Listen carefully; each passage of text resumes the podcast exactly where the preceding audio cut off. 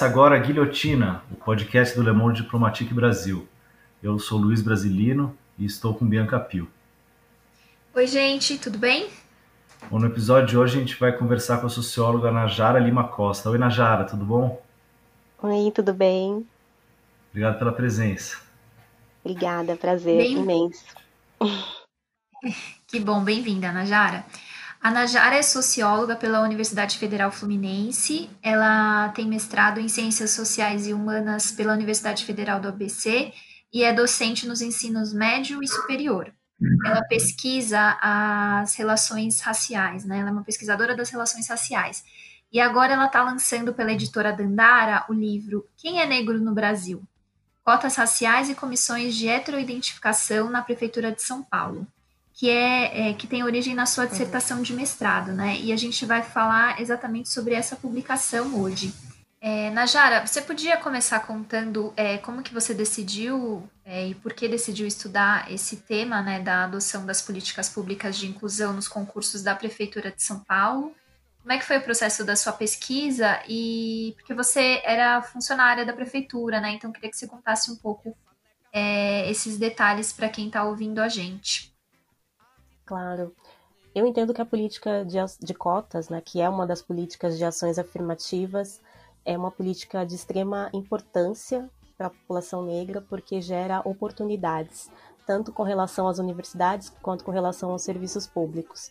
E no ano de 2016, bem no comecinho, eu, eu fui trabalhar na, na Secretaria de Igualdade Racial, que foi extinta depois, né, em 2017, mas nesse contexto eu atuava como presidenta da Comissão de, de Monitoramento e Avaliação da Lei 15.939, de 2013, que é a lei que determina cotas raciais em todos os serviços públicos na Prefeitura de São Paulo.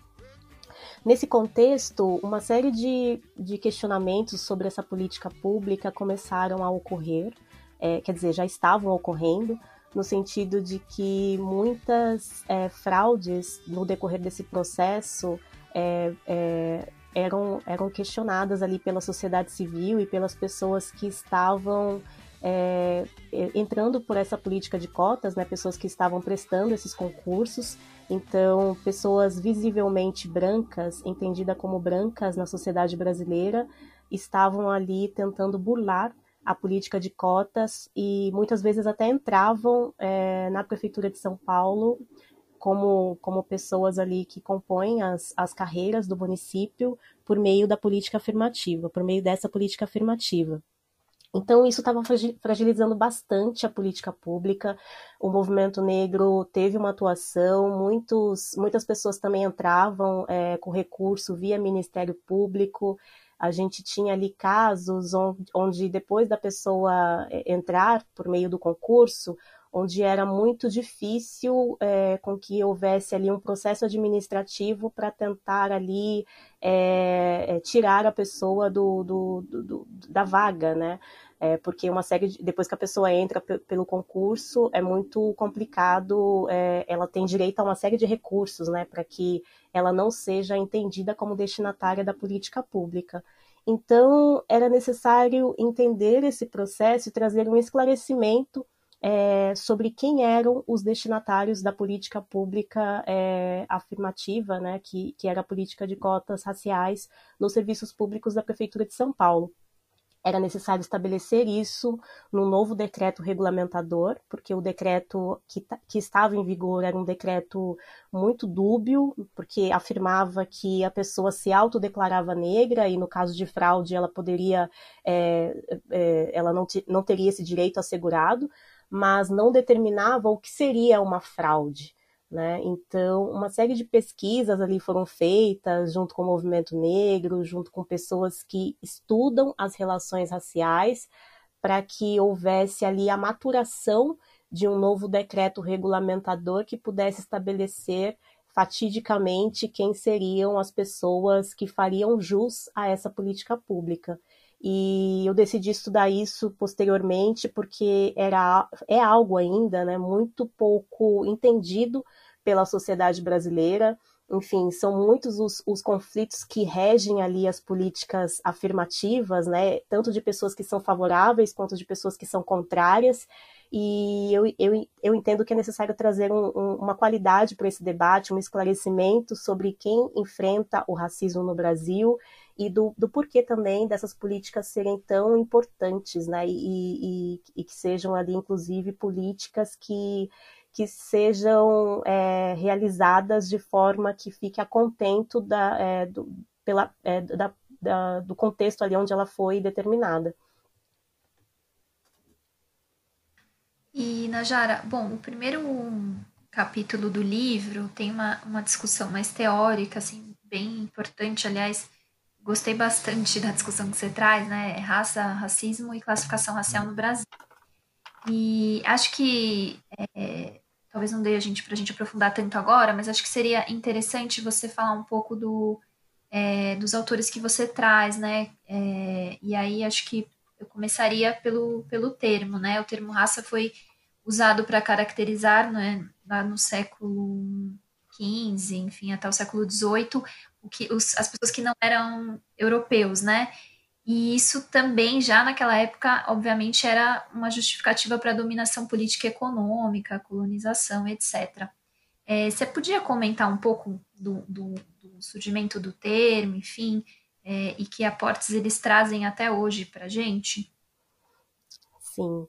Raça é um, é um conceito pelo, é, é, um conceito que os sociólogos se debruçam, né? O sociólogo explica a raça e a raça ela tem umas algumas modificações que são históricas. Eu trago esse debate, inclusive a terminologia raça, ela não surge desse conceito, desse contexto do século XV, ela surge bem depois mas é, é, é uma construção sociológica no sentido de que, de que é uma tecnologia de poder, é, uma, é, uma, é a forma como a sociedade se, se, se estrutura de ponta a ponta. Se a gente for perceber, o, o Brasil se estrutura a partir da raça, e é uma construção sociológica no sentido de que é muito, é muito complicado explicar a raça no Brasil.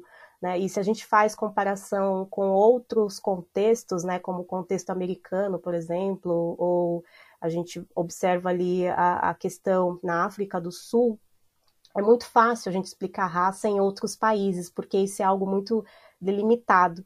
Então, a raça no Brasil é, foi um, é um discurso que, que foi por muito tempo silenciado, e não era de boa prática tanto, falar sobre raça tanto dentro da academia quanto fora da academia, né, na sociedade. As pessoas é, é, é um termo que, que, que, gerava, enfim, muito é, que, que, não era bem visto, né? É, é, como se o Brasil não tivesse um problema de racismo. Então, falar de raça parecia algo é, muito impensado.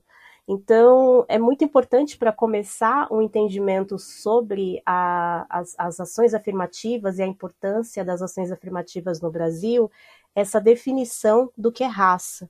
E raça é uma construção sociológica e ela é, é, um, é um, um conceito que foi historicamente negado. Então, eu gosto muito da definição do Antônio Sérgio Guimarães, que coloca que para a gente entender a operacionalização da raça, é preciso que a gente observe a, a metodologia weberiana da ação social, porque como os conflitos raciais no Brasil eles existem, mas não estão conectados tanto à, à fala e não existiram aqui no, no Brasil é, leis segregacionistas, então a gente precisa observar a ação social, né, que é aquela ação dotada de sentido. E essa ação dotada de sentido é o que vai fazer com que uma pessoa morra com pouca idade, com que ela seja excluída é, de uma vaga de emprego, com que ela seja observada ali como um, um, um, potencial criminoso, enfim, uma série de direitos que são negados a partir desse entendimento da raça. E aí é, eu trago esse conceito logo de cara porque é muito importante que a gente não negue a existência da raça, porque aí a gente parte de um negacionismo como se raça não fizesse sentido. Né, que é uma discussão que foi feita lá atrás, quando começaram as políticas afirmativas no Brasil, de que raça não faria sentido na sociedade brasileira, o entendimento sociológico da raça não faria sentido, mas é como se a gente estivesse negando algo que existe socialmente e existe de uma outra forma, porque o nosso racismo ele é muito mais sofisticado do que o racismo que opera em outras nações, por exemplo. Então a gente precisa entender como esse racismo opera no Brasil, como se constrói o entendimento da raça, para que a gente possa ali trazer políticas afirma afirmativas que, que realmente é, tragam ali é, oportunidades para as pessoas que são excluídas.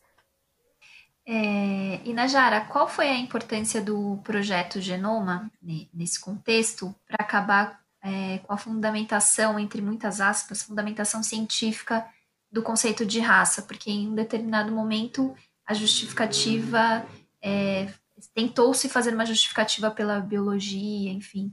Então, queria que você comentasse é, a importância do projeto Genoma para acabar com essa falácia, né? Sim, o projeto Genoma, ele traz esse entendimento científico de que raças, no sentido biológico, não existe. Né? O que a gente fala, é, quando a gente fala de raça, é, é no sentido sociológico, no, no sentido de, de, entendermos, de, de entendermos como esse conceito ele opera na nossa prática e não a partir de uma biologização, né, de, de trazer ali essa leitura sobre o indivíduo. Então, esse, esse entendimento raciolo, é, da raciologia, né, que, que, que operou no século XIX, que sustentou teorias ali de superioridade racial, de que, é, de que pessoas brancas seriam ali é, mais capacitadas é, moralmente até do que pessoas negras, ele foi justificado a partir desse entendimento de eugenia, de que existem é, raças humanas. E isso, ele, ele, esse, esse pensamento, ele, ele tem esse, é, ele, ele tem esse fim no contexto do, do, do, projeto Genoma, onde se fica muito evidente que não existem raças humanas nesse sentido biológico. Quando a gente fala de raças, é nesse sentido da construção social, de como o indivíduo é visto socialmente e o quanto isso impacta negativamente ou positivamente na vida de cada sujeito né? E então eu queria que você falasse um pouco como é que as ciências humanas no Brasil tratam o conceito e por que, que é importante usar a categoria raça quando a gente está falando de uma luta antirracista. Sim, porque a categoria raça, ela opera o um entendimento sobre o que é o racismo na sociedade brasileira, né, desse racismo à brasileira. Então, as raças elas são evidentes em alguns países, mas no Brasil ela não é evidente. Então, se a gente, se a gente começa não enfrentando esse, o entendimento sobre esse conceito e como, e como ele opera na nossa, na nossa, na nossa, como ele opera socialmente no Brasil, a gente não consegue avançar. É, então, é preciso que a gente entenda essa construção da raça nesse sentido social e que ela faz sentido no, no, no, no, no, contexto em que as pessoas elas têm a sua vida muito influenciada pela forma como elas são tratadas a partir dessa construção social. Né? É, o, durante a década de 50, por exemplo, o Brasil ainda era visto como uma grande democracia racial.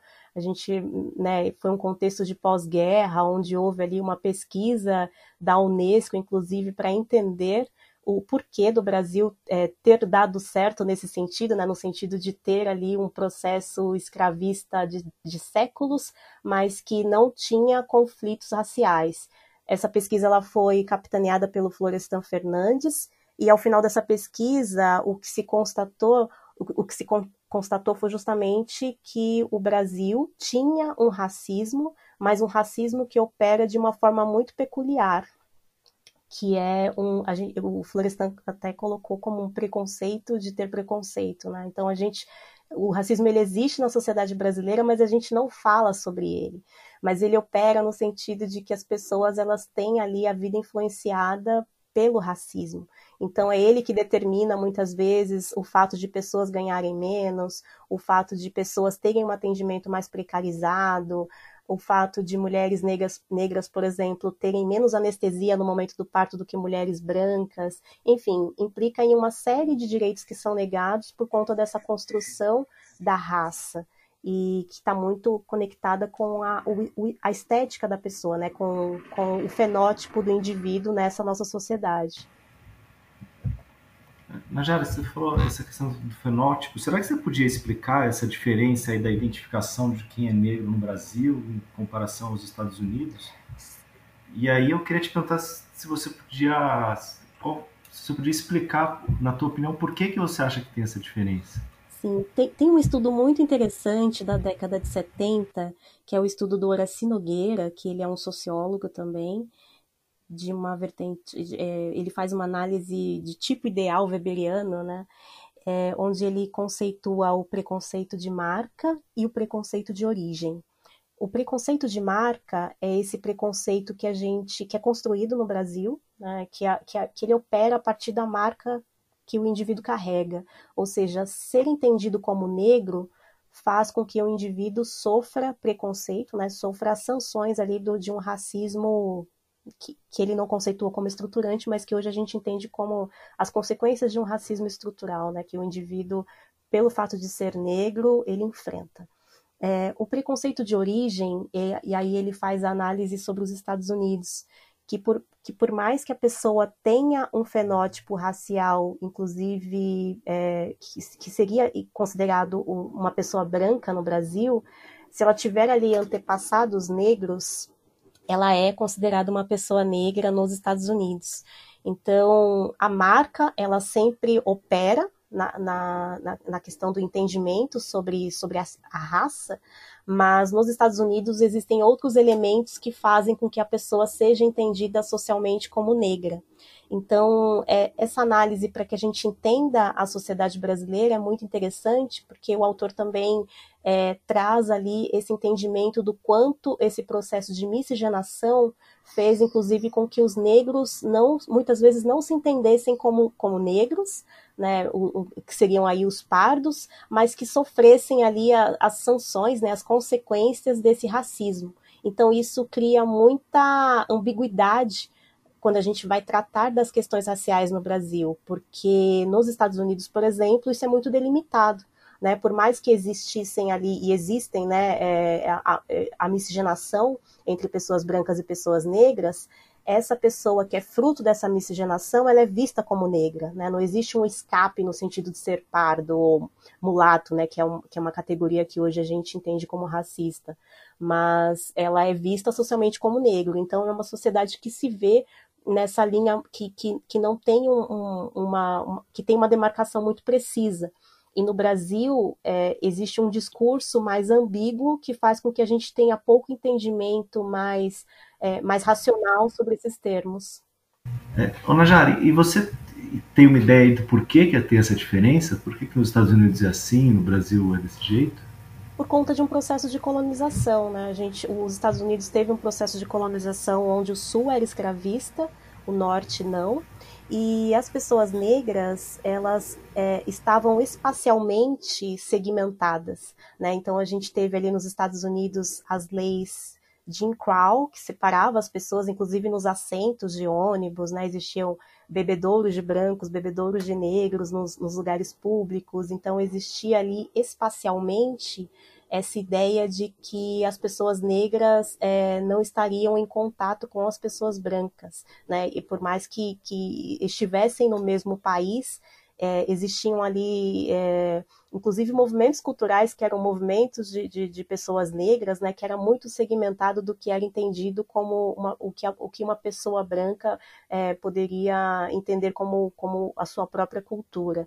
Então, isso, isso é construído ao redor do, do, do, dos tempos, e isso fez com que os negros, a categoria racial negra, fosse muito delimitada nos Estados Unidos, até por uma noção de pureza mesmo, né, no, no sentido de que os negros estariam ali em, em, em uma construção é, geográfica, né, territorial ali, é, diferente do, do, do, de onde estariam as pessoas brancas. Então, isso dá margem para que se entenda muito nitidamente quem eram os negros e quem eram os brancos, por mais que houvesse também um processo de miscigenação. No Brasil, a gente teve essa relação Casagrande-Senzala, é, e a gente não teve leis segregacionistas como houve ali nos Estados Unidos, por exemplo, na África do Sul. Então, a, havia esse entendimento e também posteriormente foi inclusive fomentado por um mito, né, que é o mito da democracia racial, de que a gente, é, de que seríamos ali um país fruto de uma grande miscigenação, onde não haveria é, distinções entre pessoas brancas e pessoas negras. Então, isso é, é mais complexo de ser entendido no Brasil por conta dessa nossa formação histórica distinta.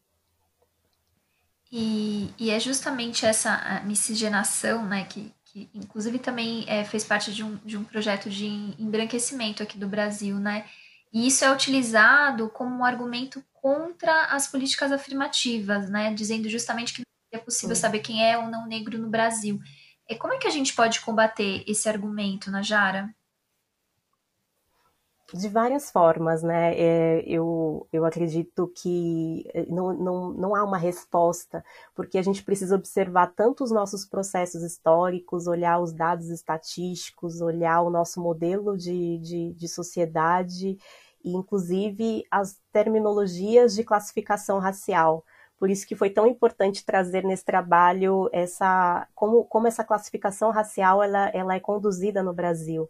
Porque se a gente observa só a questão da miscigenação e, e, e a ambiguidade que traz é, esse, esse, o, o processo né, que, que, que, que constrói esse mito de democracia racial e não a classificação racial, a gente se perde um pouco. Então, estatisticamente, quando a gente vai observar os dados ali do, do IBGE, ou que, que lançam ali políticas públicas, nós entendemos que pretos e pardos compõem o grupo racial negro. Né? Então, negro seria a junção de pretos e pardos, porque o IBGE trabalha com cinco categorias, tá? nem sempre foi assim.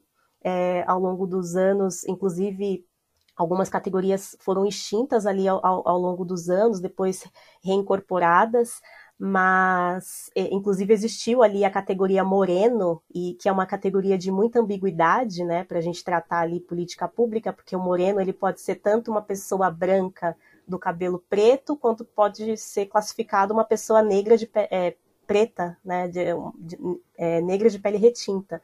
Então, é, é uma categoria que, que às vezes gera muito desconforto por não entendermos ali do que, que se trata especificamente.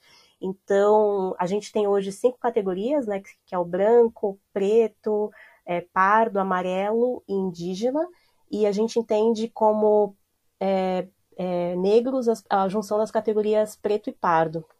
E quando a gente faz essa análise sobre os pretos e pardos, que são os negros, não há diferenças consideráveis entre pessoas pretas e pessoas pardas. É, é, as pessoas pardas elas podem não ter um entendimento tão, é, tão assíduo sobre, sobre o preconceito racial que elas mesmas sofrem, né? As pessoas pretas elas entendem isso de forma mais é, de, de, forma mais esclarecedora, porque o tom de pele às vezes é, faz com que a pessoa tenha mais entendimento sobre esses processos pelo, pelos quais ela passa. Mas as pessoas pardas elas sofrem um racismo de uma forma mais difusa, mas muito precisa ali nos efeitos, né? Então elas sofrem o racismo de uma forma mais indireta. E, consequentemente, estatisticamente falando, não há diferenças consideráveis entre pessoas pretas e pardas no sentido do não atendimento a alguns direitos. Então, são pessoas que, por exemplo, a polícia não faz distinção sobre quem é preto e quem é pardo. Né? É, a, gente, é, a, gente, entende, a gente percebe também que no sentido de, de termos ali pessoas é, no âmbito da política ou de cargos de prestígio social, não há tantas discrepâncias entre pessoas pretas e pessoas pardas. É, então, é uma categoria que, tá, são categorias que estão muito próximas e no sentido das políticas públicas com recorte racial, é, pretos e pardos formam essa mesma categoria, que é a categoria que é composta pelas pessoas negras. Jara, e essas, essas, essa especificidade brasileira aí, falando agora em termos das ações afirmativas, né? Quais problemas elas colocaram para a aplicação dessas ações? Assim, elas colocaram o problema do enfrentamento do racismo brasileiro. é, porque ela, quando você tem políticas de ação afirmativa, é como se você, como se a gente estivesse tratando de um problema que existe que a gente precisa solucionar. Então, por isso que houve uma grande polêmica quando surgem as ações afirmativas no Brasil, né? Aí vamos pensar que as ações afirmativas no Brasil, elas surgem é, no final dos anos 90, com o Fernando Henrique Cardoso. O Fernando Henrique Cardoso é, ele, ele, ele promove ali um debate onde participaram algumas lideranças do movimento negro que já estavam ali tensionando o Estado por conta da Constituição, né, do processo de, de abertura democrática para que houvesse ali políticas para que as pessoas negras tivessem alguns direitos assegurados. Então, uma série de pesquisas foram feitas nesse contexto, onde observou-se, inclusive, que no pós-apartheid, os negros da África do Sul, eles, eles tinham uma, uma escolaridade maior do que os negros brasileiros. Então, o Brasil tinha dados de exclusão absurdos, né? As universidades eram compostas por pessoas brancas, né? Sobretudo as universidades públicas. Então, o Brasil era entendido como um país extremamente segregado e que não trazia esse problema para si. É como se a gente tivesse uma segregação e não falasse sobre ela. E, e, o movimento começa a tensionar o Estado de forma muito, de, de forma muito assídua, né? E a gente tem ali a marcha Zumbi dos Palmares em 95, que foi uma marcha que, que ocorre em Brasília, com cerca de 30 mil pessoas, né, muitas entidades negras, movimentos sindicais, e, e, começa ali um processo tímido de, de inserção de ações afirmativas no Brasil, inclusive no Itamaraty, porque isso também causava certo desgaste com, na, na relação com, a, com, com, alguns países da África, é, de que só existiam ali embaixadores brancos, né? Então, começa uma política ali para esse olhar sobre ações afirmativas no, no, nos serviços públicos e também, posteriormente, nas universidades. Mas ainda era algo muito pontual. Né? Isso é, é, é aprofundado na gestão né, do, do, do, Lula e, posteriormente, na, com, com Dilma, e vir, virando inclusive uma lei, né, uma lei federal para inserção de negros nos serviços públicos e, e nas universidades públicas, mas sempre houve esse questionamento, inclusive por parte de, de, de alguns intelectuais, inclusive antropólogos, sobre é, a, as políticas com recorte racial. Né? Existia muito uma defesa sobre as políticas é, que, que, políticas é, que houvesse ali essa, essa questão mais conectada à, à, à questão social, né? Então, é, para quem vinha de escola pública, inclusive. Então, é, existia ali um, um, grande debate se a gente faria políticas com recorte social ou racial. E para isso existia uma série de defesas, né? A gente pode lembrar aí que teve até um manifesto a favor e contrário às cotas raciais. Muita gente que assinou o manifesto contrário às cotas raciais hoje voltou atrás, entendeu a importância dessa política, mas houve, houve muita polêmica no início dessa, das, das ações afirmativas no Brasil, especialmente ali no, nos anos, no início dos anos 2000, por conta da, da da instauração de bancas de heteroidentificação, inclusive na Universidade de Brasília, né? Que é o ponto ali mais polêmico, que foi quando os, os irmãos gêmeos univitelinos, um foi considerado negro para a política pública e o outro não foi considerado, porque eles eram pardos, né? No, no, no entendimento ali mais, mais visível, e aí para membros de, membros de uma banca de heteroidentificação da Universidade de Brasília, houve esse entendimento de que, de que um deles era negro, e aí ele, o, o outro irmão passou por uma outra banca, e a banca considerou que, que esse irmão não era. E isso foi capa da Veja, inclusive que sustentou uma ação é, no STF, no sentido de que cotas raciais seriam inconstitucionais e que não faria sentido a gente discutir cotas raciais na sociedade brasileira, porque éramos, somos todos miscigenados e que isso traria uma grande confusão e que inclusive geraria ali grandes questões que a gente nunca teve, né? Muita gente colocou inclusive isso. A gente nunca teve questões com base na raça e isso vai começar a existir com a política de cotas raciais. Jara, eu acho que agora seria interessante se você pudesse explicar, é, para quem não sabe, quais são os principais modelos aí de cotas e de ações afirmativas no Brasil. Né? Você falou é, dessa comissão de heteroidentificação da, da UNB, né? Mas tem outros lugares que não existe essa comissão, né? Como é que funciona? Sim. A, é, ações afirmativas são políticas para que a gente pense ali a população negra e a inserção dessa, dessa população negra. Né? Então, existem várias políticas de ações afirmativas, tanto com relação ao mercado de trabalho, com relação ao ensino. A gente pode entender a Lei 10.639, que é uma lei que trabalha a história da África e da cultura afro-brasileira como uma ação afirmativa. Então, é tudo que se faz é, tendo esse entendimento de que pessoas negras ou até mesmo é, comunidades indígenas, né, é, tem essa é, uma necessidade específica que precisa ser atendida no, fora desse âmbito mais universalista. Então, isso é o que cria ali essa dimensão de a gente pensar é, essa, essa necessidade das ações afirmativas, que seria tratar desigualmente quem está numa situação desigual.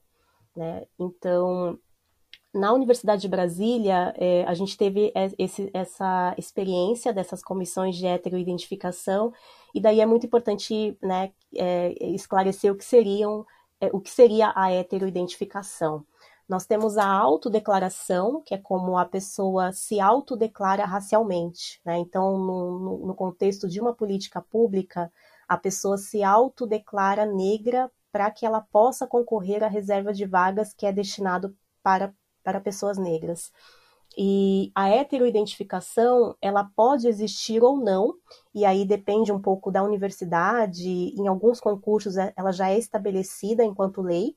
É, as universidades brasileiras hoje fica a critério da própria instituição estabelecer ou não essas comissões de heteroidentificação, mas no caso dos serviços públicos há uma regulamentação específica, porque observou-se inclusive que há mais é, há uma complicação maior no caso dos serviços públicos, né? Há muitas fraudes com relação à autodeclaração racial nos serviços públicos. Então, hoje é, é, existe uma determinação de que haja ali comissões de heteroidentificação para todos que, que, que passarão ali pela, pela reserva de vagas nos serviços públicos depois que a pessoa for entendida como, como destinatária, né? E depois que ela passar no concurso, no caso, né? Então não é algo prévio, é algo que vai acontecer depois. A pessoa faz a autodeclaração e posteriormente é, passa por uma banca de averiguação dessa autodeclaração para que se tenha ali entendimento de que apenas as pessoas que fazem jus àquela política pública é, que, que, que enfim, que fiquem com a vaga que é destinada para as pessoas negras, né? ou no caso, as pessoas indígenas. As pessoas indígenas é um outro processo porque exige ali um entendimento sobre a sua cultura, né? sobre a sua etnia, e ninguém mente sozinho, né? Então, quando a pessoa é entendida como indígena, é, ela precisa ter um histórico sobre a sua, a sua atuação nessa, nessa, nessa sua cultura, nessa sua comunidade. Então, é algo mais, é, é algo considerado e que não existe ali em todos os, os territórios brasileiros, porque é, é uma lei mais específica, mas trata dessa, de, de, de povos de forma mais minoritária, no sentido que os indígenas têm uma representação menor do que os negros, né, no que tange ali a, a população brasileira por conta do, de, um, de um genocídio histórico que existiu, infelizmente.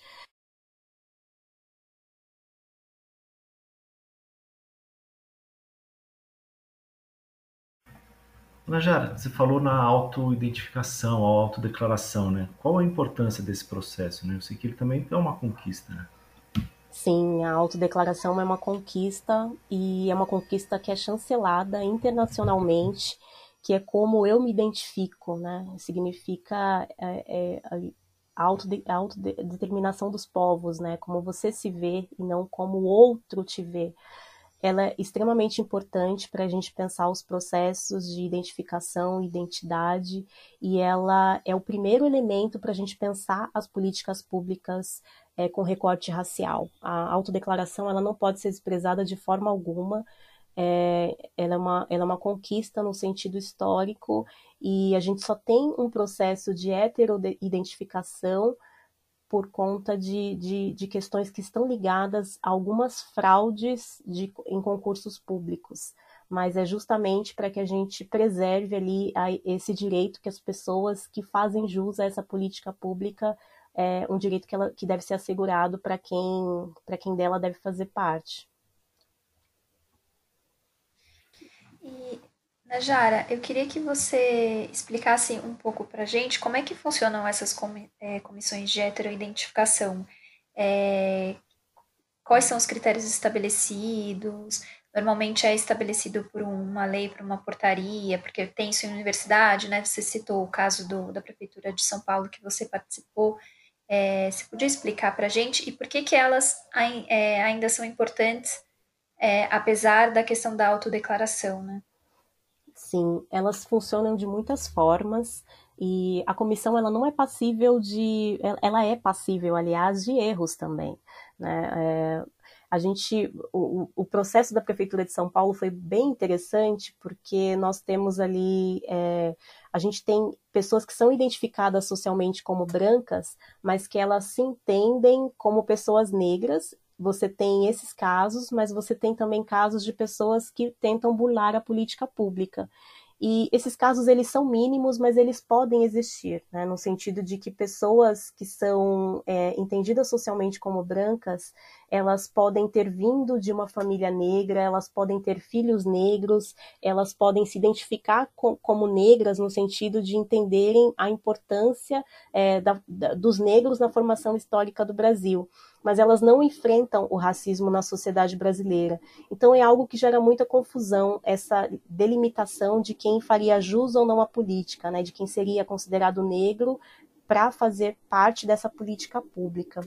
Então, é, essas, essas comissões elas funcionam de várias formas, elas podem ser através de um decreto regulamentador, né, que, que a gente acredita que dá maior segurança jurídica, que foi o caso é, da, da, Prefeitura de São Paulo, mas elas podem vir por, por, por portaria, por, por, uma experiência é, do Ministério Público indicando a importância de ter comissões, até para que não haja ali fraudes no, no, decorrer dos processos das políticas públicas. E ela é uma experiência interessante porque o fato de existirem comissões já permite com que hajam ali menos fraudes no decorrer do processo da política pública porque uma pessoa que, é, que tentaria burlar essa, essa política pública a partir dessa fraude, entendendo que há uma comissão, ela já pensaria duas vezes, né? Então, é, seria ali uma, uma espécie de falsidade ideológica. É, ninguém foi preso ainda por isso, né? Por, fa por falsidade ideológica, mas é uma coisa que deveria acontecer porque é, é um crime, ao meu ver, gravíssimo.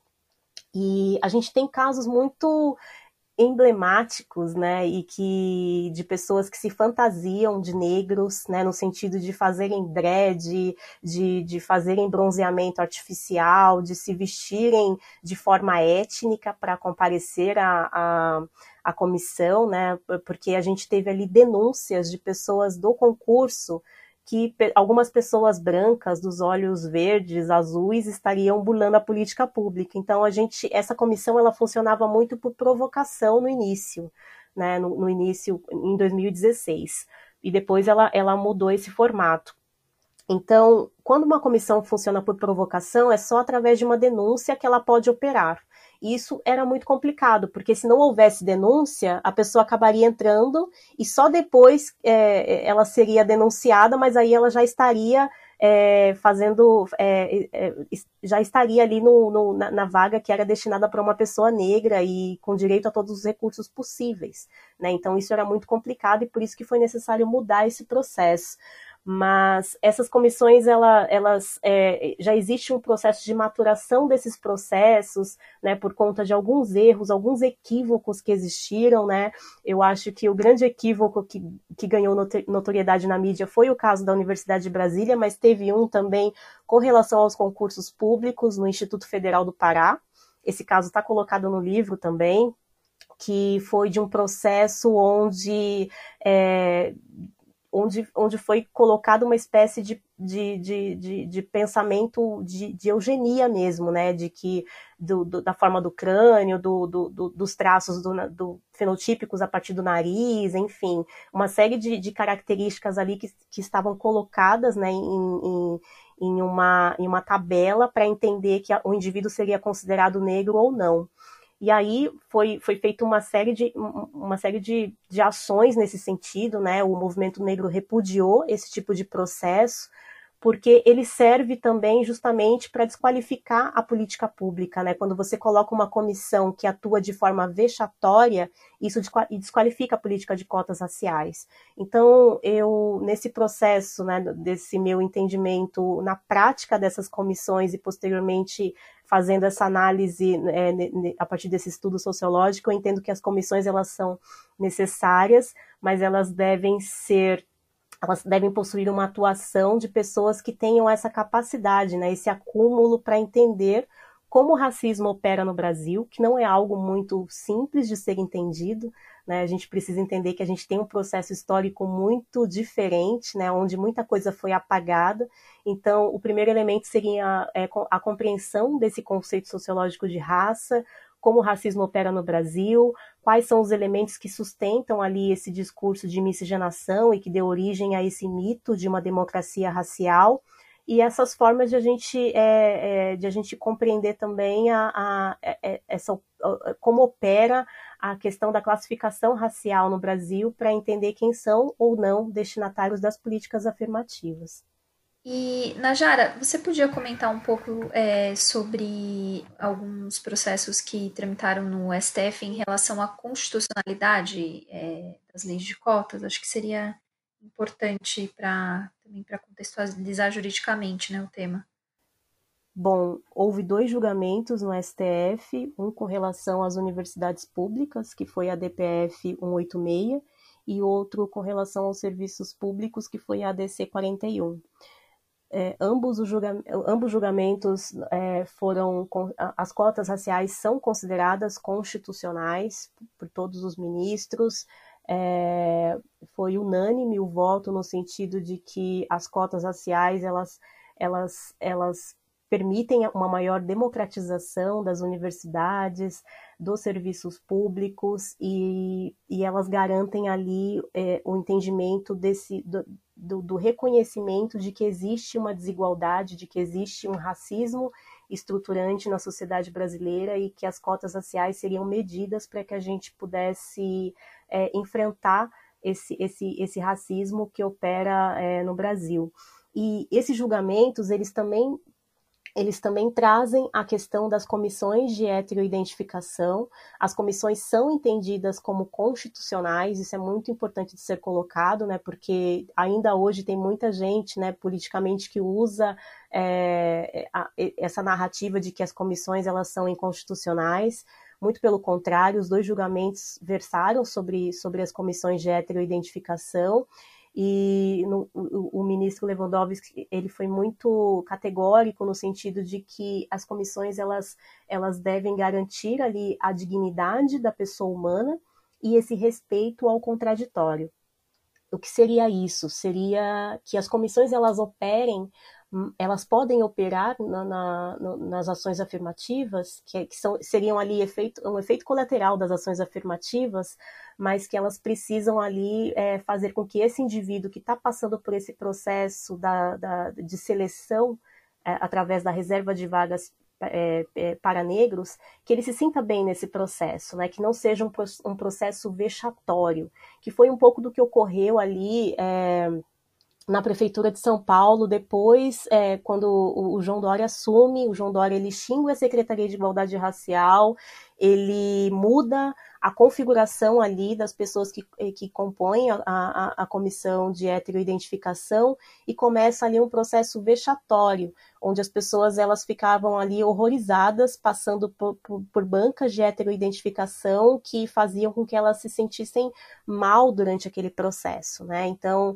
é, uma série de ações foram movidas nesse sentido e ele teve que garantir esse direito à dignidade da pessoa humana porque o racismo ele já atua na sociedade brasileira no sentido de tirar a oportunidade das pessoas e constrangê-las de, de, várias formas. Então, não é não, não, não, não, não faz o menor sentido que existam ali pessoas compondo comissões de heteroidentificação que não entendam ali sobre, é, sobre o formato de, de, de, de racismo é, é, brasileiro e que façam com que pessoas que passem por esse processo se sintam ali constrangidas no decorrer desse processo. Muito pelo contrário, as pessoas que passam pelas comissões de heteroidentificação, elas estão passando por uma por um processo de um direito que foi garantido, que é um direito constitucional, inclusive, né? E, e, elas devem ser bem tratadas nesse processo porque é uma conquista social, né? não deve ser de, de uma forma vexatória jamais. Majara, eu imagino que deve ter tido alguns casos controversos aí, né, que analisados por essas comissões. É, você poderia trazer alguns casos, comentar? Sim, é, tem casos assim, quando a gente discute, quando a gente discute o que é o pardo, né? Eu faço muito um, levantamento sobre essa literatura do que seria o pardo na sociedade brasileira. É, o pardo ele é considerado a mistura, né? Então a gente pode entender pardo como uma mistura de racial entre é, de, de, de, de, amarelos com, com negros, enfim. É, o, o sentido da palavra pardo é justamente essa mistura. Mas no Brasil, pardo é negro. Né? Então, para a política pública, pardo são pessoas negras, porque o grupo racial que compõe ali é, os destinatários é, das cotas raciais são pardos e pretos, que são pessoas negras. Então, por mais que uma pessoa se declarasse pardo, tem gente que, que que é visto socialmente como branco, mas se declara pardo porque, justamente porque ele diz que ele tem uma mistura ali, que, enfim, que a bisavó dele era negra, enfim, tem gente que tem esse entendimento, não, não sou branco puro, ninguém é, eu, eu, me falo, eu falo que eu sou pardo, né? Então isso gera uma grande confusão porque a gente não tem essa delimitação muito precisa é, no nosso linguajar ali popular de, de, de, sobre, sobre a raça, né? Então a gente fala muito moreno, a gente fala muito pardo, e isso gera uma grande confusão. E aí, como o concurso público ele estava determinado ali que pessoas pardas poderiam entrar pela política pública, sem fazer essa, essa menção de que pardo é considerado uma pessoa negra, muitas pessoas é, usavam dessa má fé por, por, por se dizerem é, pardos, né, se, se autoafirmarem pardos, mesmo sendo entendidos socialmente como brancos, para entrarem pela política pública. Então, isso gerava uma grande confusão e às vezes a gente via que a pessoa não estava utilizando de uma má fé.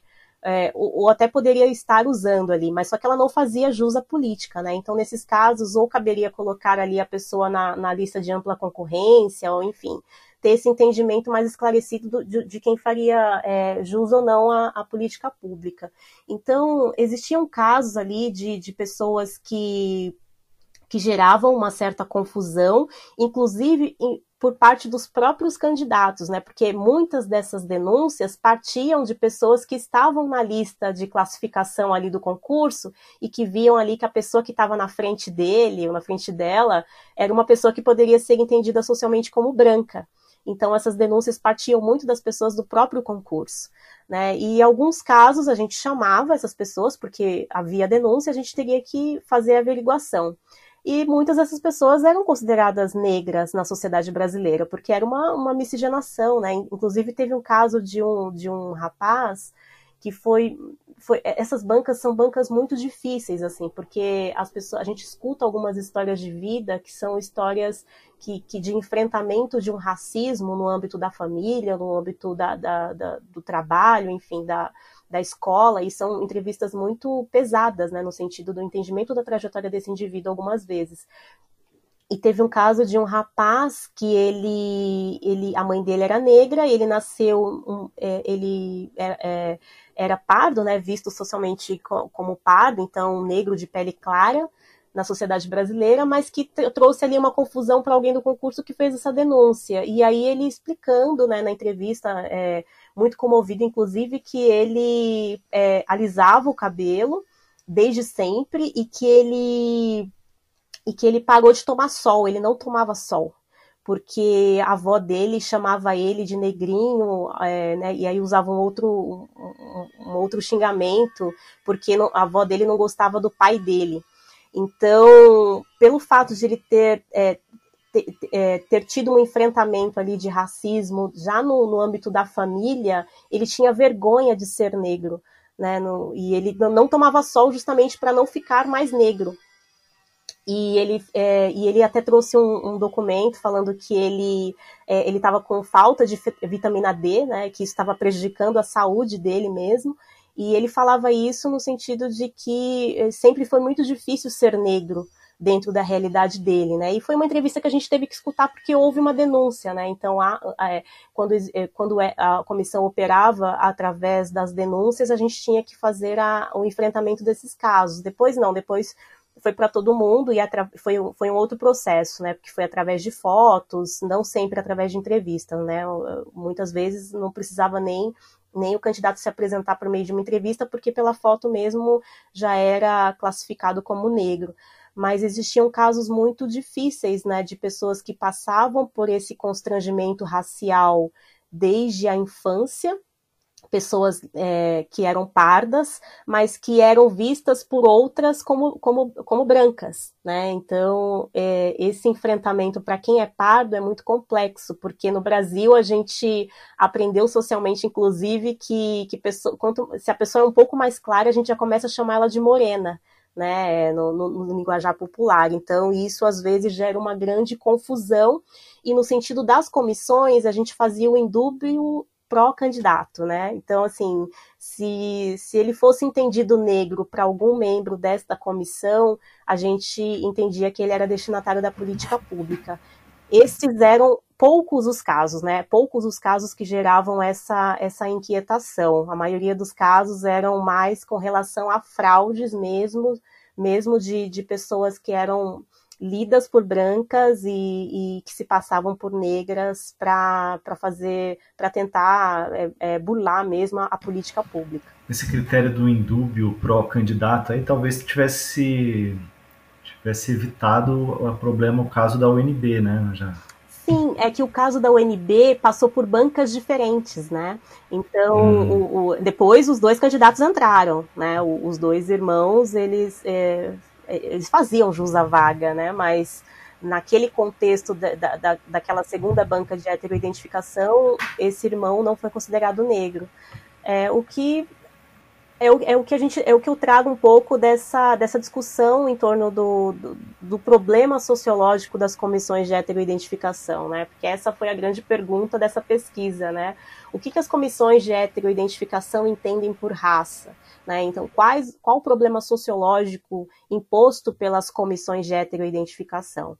Não são comissões que são passíveis de erro, de, de, de não errar, né? É, não, não são comissões que, que, que, que, que, têm ali a, a a, a, a, verdade sempre, né? Não existe uma verdade sobre, sobre, sobre esse assunto, né? Elas podem errar, mas elas são é, dispositivos para que a gente estabeleça ali minimamente uma, uma coesão entre essas políticas públicas para que é, erros possam ser minimizados, né? não no sentido de que eles não existam, mas eles, eles podem sim existir.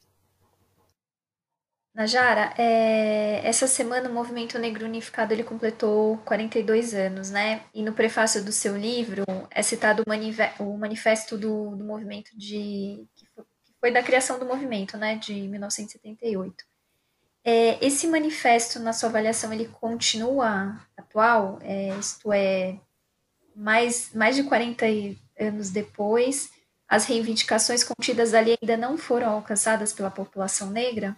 Bom, eu acredito que o Brasil ele, ele nasce desse genocídio, né? Como o próprio o Kabengele Munanga trata muito disso na obra dele. Abdias Nascimento traz isso de forma muito profunda o Brasil ele, ele nasce a partir desses do, do estupro das mulheres negras, das mulheres indígenas, nasce de muita violência, são séculos de escravização e até hoje a gente tem um país onde o racismo ele tem práticas muito perversas. Se a gente olha os dados estatísticos, a gente percebe um, se a gente olha o mapa da violência, a gente percebe o quanto o nosso país ele está longe de ser um país cordial. E eu entendo que o nosso país ele tem umas, algumas dificuldades que, que, que são muito complexas no sentido de a gente atender a, a, a demandas que, que realmente tragam ali uma, uma verdadeira democratização. Né? e as pessoas negras elas não estão inseridas ainda. A gente teve um grande avanço com relação à escolarização das pessoas negras é, por conta do, do, das políticas é, afirmativas, né, as políticas de cotas raciais. Até o final do século XX, de 1 a 5% das pessoas negras estavam nas universidades. Esse número ele cresceu muito é, em pouquíssimo tempo por conta das políticas afirmativas. A gente tem hoje um número considerável de, de pessoas negras nas universidades. As universidades elas precisam ser espa espaços, é, instituições ali democráticas, né? Porque quando você traz pessoas negras, é, você diversifica aquele espaço. Quando você traz pessoas negras para pós-graduação, você tem a orientação sobre outras pesquisas. Então isso é bom não só para as pessoas negras, isso é bom para a universidade, isso é bom para o nosso país, para a construção do nosso país, mas eu percebo que hoje a, a, o, o cerne da questão está no mercado de trabalho. Eu, eu, eu percebo isso também do porquê da, da, das comissões de heteroidentificação, inclusive, atuarem nos serviços públicos de forma mais mais, mais fundamentada, né? Hoje a gente tem uma obrigatoriedade de comissões de heteroidentificação nos serviços públicos federais, inclusive, né? E na política de cotas raciais na Prefeitura de São Paulo também, que pega, abarca muitos concursos públicos, né? Então, é, o mercado de trabalho hoje, ele é altamente excludente, a gente vive num contexto de pandemia, isso fica escancarado, é, as pessoas negras são as, as, últimas a serem contratadas e as primeiras a serem, serem mandadas embora.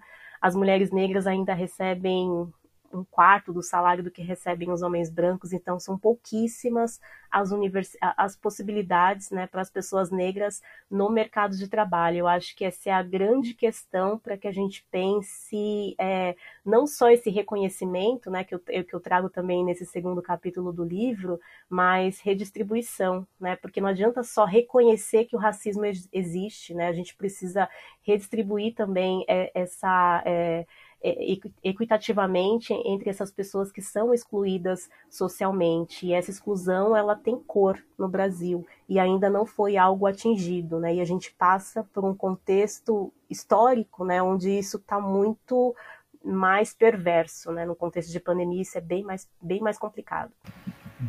Najara, é, para finalizar, a gente está chegando ao final, eu queria te devolver a pergunta a título do livro, né? Para você, quem é negro ou negra no Brasil? Negro no Brasil, negra no Brasil, são pessoas que são reconhecidas socialmente como negras, são pessoas que enfrentam esse racismo na sociedade brasileira, que têm direitos negados, que sofrem com esse modelo estratificado que está tangenciado no Brasil. Né? O a gente percebe ali estudos que, que denotam que as pessoas negras é, têm uma série de dificuldades com relação ao mercado de trabalho, com relação ao acesso a direitos. Então, a gente precisa, primeiro, entender que o racismo existe, entender que ele afeta negativamente a vida de pessoas negras e construir oportunidades. Então, sairmos aí dessa perspectiva de que a gente não consegue entender quem, quem são os negros nessa sociedade tão estratificada. A gente sabe de verdade como isso existe, como ele opera, né, que o racismo opera a partir do gênero e a partir da classe também, que são que fazem ali essa, essa conexão, né, muito perversa, inclusive, é, onde as mulheres negras sofrem muito mais, mas a gente precisa assumir esse discurso, né? Para uma política pública, isso precisa estar tá colocado, não adianta mais ficar naquele, naquela narrativa que o nosso problema é só de classe. A classe, não dá para falar de classe no Brasil sem falar de raça, então a gente precisa assumir que, que somos um país que negou direitos é, que historicamente negou direitos para as pessoas negras, né? Então isso tem que estar tá posto quando a gente pensa na mudança, quando a gente pensa no antifascismo, quando a gente pensa a democratização desse país, a gente tem que pensar na inclusão de pessoas negras. E aí não adianta simplesmente uma empresa colocar uma pessoa negra e, e, e dizer que está tudo certo, né? A gente precisa que haja esse equilíbrio, né? Tanto na política, quanto nas empresas, quanto nos bancos privados, quanto no setor público. A gente precisa que haja essa distribuição entre os cargos. Né? A gente tem 56% da população que é negra. Onde estão os negros no Brasil? A gente precisa criar essas oportunidades. Né? As pessoas brancas que estão no poder, que têm esse poder político e econômico, precisam criar essas oportunidades ou a gente não vai sair desse, desse lugar, né? A gente vai continuar com esses dados estatísticos de exclusão que embora não tenhamos ali políticas é, é, segregacionistas, mas a gente tem, a gente tem ali uma realidade que, que segmenta racialmente as pessoas, né? Então a gente não discute isso, isso é muito camuflado e isso precisa ser colocado de forma mais atenta e esclarecida para que a gente possa efetivamente criar essas mudanças. Uhum. Muito bem, Najara. Obrigadíssimo aí pela participação. Foi muito bacana. Ah, eu agradeço vocês. Obrigada, Najara. Foi muito bacana a conversa, super importante. E avisar que quem quiser comprar o livro dela é para comprar direto no site da editora, que é, é www.dandareditora.com.br. Comprando direto da editora, você fortalece que é uma editora independente e publica vários livros bem importantes sobre a questão racial. E é isso. Obrigada, Luiz. Obrigada, Bianca. A gente que agradece, Najara. Né, e acho que só os recadinhos finais, né, Luiz? Para avisar para as pessoas que a gente está com campanha de assinatura da edição impressa, que a gente voltou com a impressão após alguns meses suspensa, só que a gente ainda não conseguiu chegar nas bancas, então para você ter acesso à edição impressa precisa fazer a assinatura. É, a, a assinatura e assim, para a pessoa não achar que ela está numa armadilha, ela pode assinar por um mês só, se for o caso. Eu recomendo Exatamente, que não. conheça nossos planos. E também acho que tem a, a venda avulsa também está disponível no site. Né? Sim, entra no diplomatic.org.br barra cine, para quem quiser assinar, conhecer os planos, ou então na, na parte dos produtos você tem as edições avulsas que estão à venda. Mas a Cine é melhor, tá muito bom o jornal. Essa última edição realmente está espetacular. É, essa edição tá muito massa, tá muito bonita de forma, forma e também de conteúdo, gente, vale a pena. É isso. Vamos lá. Gente, para finalizar, eu preciso mandar um beijo para Juliane Sintra da Ação Educativa, que é uma amiga querida que me falou que escuta muitos podcasts, inclusive alguns ela escuta duas vezes, porque os entrevistados são muito bons. Então, Ju, um beijo. Valeu, é isso, gente. Pessoal. Semana que vem.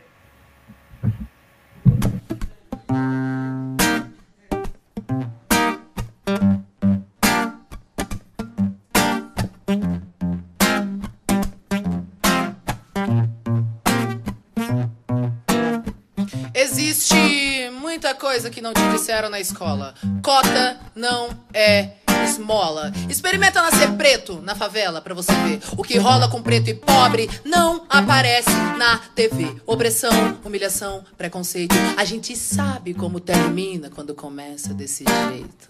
Desde pequena fazendo corre para ajudar os pais. Cuida de criança, limpa a casa, outras coisas mais. Deu meio-dia, toma banho e vai pra escola a pé. Não tem dinheiro pro busão. Sua mãe usou mais cedo para correr comprar o pão. E já que tá cansada, quer carona no busão, mas como é preta, pobre, motorista grita. Não. E essa é só a primeira porta que se fecha. Não tem busão, já tá cansada, mas se apressa. Chega na escola, outro portão se fecha. Você demorou. Não vai entrar na aula de história.